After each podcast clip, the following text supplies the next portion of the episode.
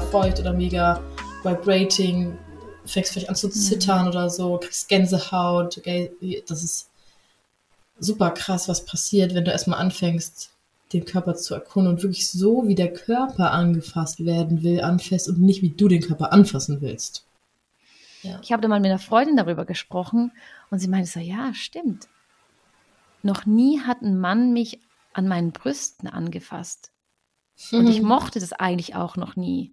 Also, was viele nicht wissen, dass bei der Frau die Vagina der negative Pol ist. Also, wenn man zuerst wirklich die Aufmerksamkeit dem Ö Oberkörper der Frau widmet und da richtig schön viel Zeit investiert, dann ist es wie eine für die Frau, wie so dieser Fluss, dieser positive Fluss fließt zu der Vagina runter mhm. und füllt die auf, lässt die richtig mhm. weit werden.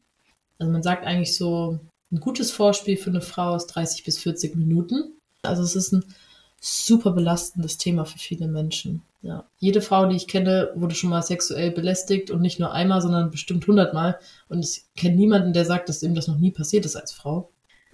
Doch in Wirklichkeit trägt Sex in einer höchsten Form etwas Göttliches in sich und mhm. es bringt uns wirklich auch dazu, im Hier und Jetzt zu sein, also präsent zu sein.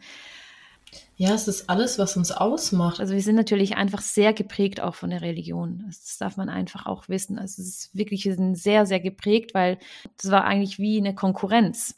Und warum ist auch diese Monogamie für so viele so super wichtig? Also so dieses, ich muss und möchte unbedingt monogam sein. Okay, ich habe jetzt mein, mein Ding erledigt und mhm. ich rubbel dich jetzt einfach so lange, bis du kommst. ja, glaub, Reden wir mal Klartext hier.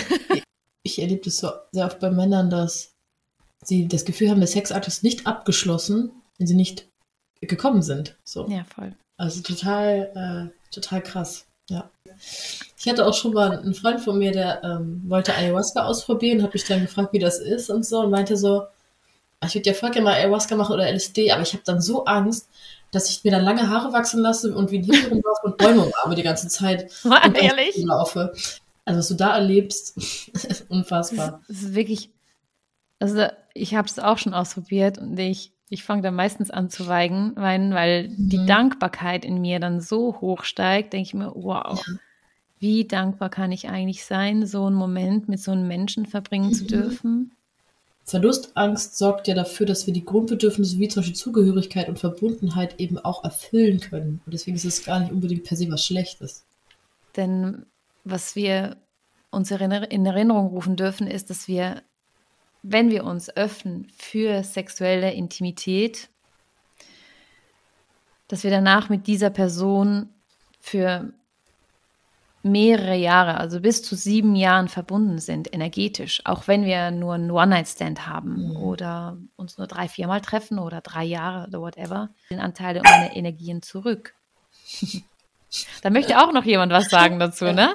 Emmy möchte, Emmy möchte auch kurz. Emmy möchte auch noch schnell was sagen. Ja, ja. Ja, ja recht so, ne?